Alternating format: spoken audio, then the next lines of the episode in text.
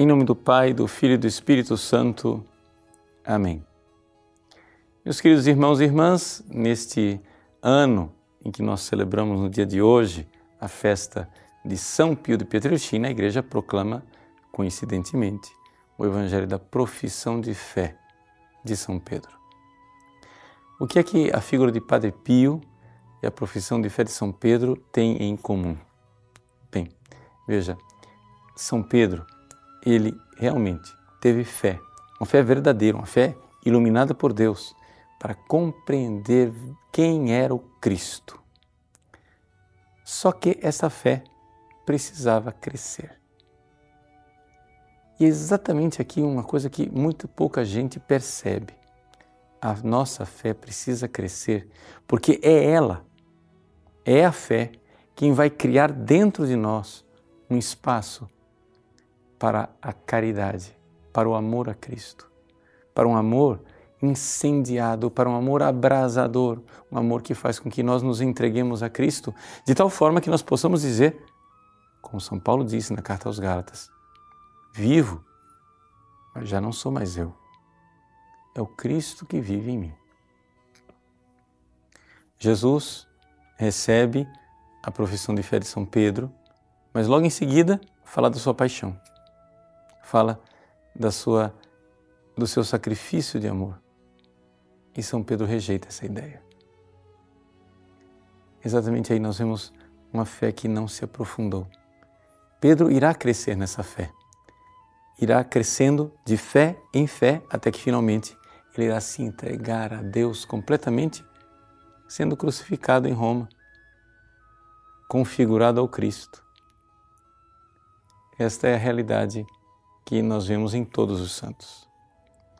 O Padre Pio foi um sacerdote escolhido por Deus no século XX, um tempo em que a Igreja vive tantas tribulações, para recordar a nós, sacerdotes, mas também a todo o povo fiel cristão, que não existe verdadeira fé e não existe verdadeiro amor a Cristo, que não seja uma profunda configuração com Cristo crucificado.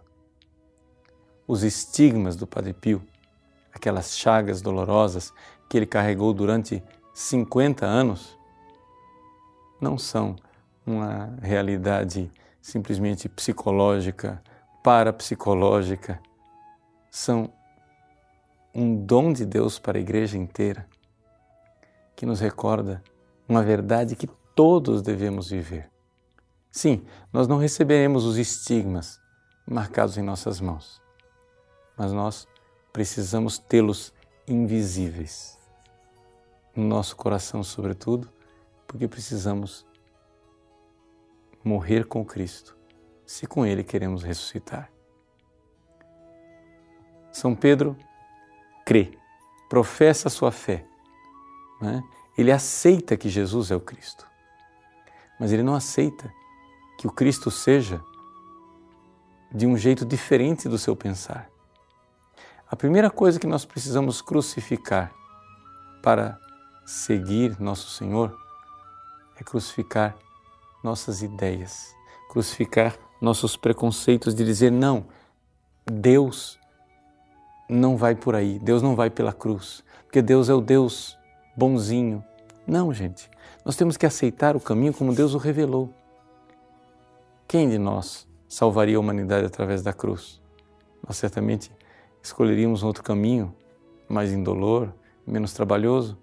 E, no entanto, foi através das suas chagas que nós fomos curados. Por isso, as chagas de Cristo no Padre Pio e no seu coração são, na verdade, remédio remédio de vida nova, remédio de uma vida que sabe transfigurar a dor em amor. Saibamos também abraçar a cruz de Cristo, porque se não abraçarmos o Cristo com a cruz, terminaremos com a cruz sem Cristo. Mas se nós abraçamos o Cristo com a cruz amorosamente, toda esta dor será transformada em amor, em amor que salva e redime a humanidade. Deus abençoe você. Em nome do Pai, e do Filho, e do Espírito Santo. Amém.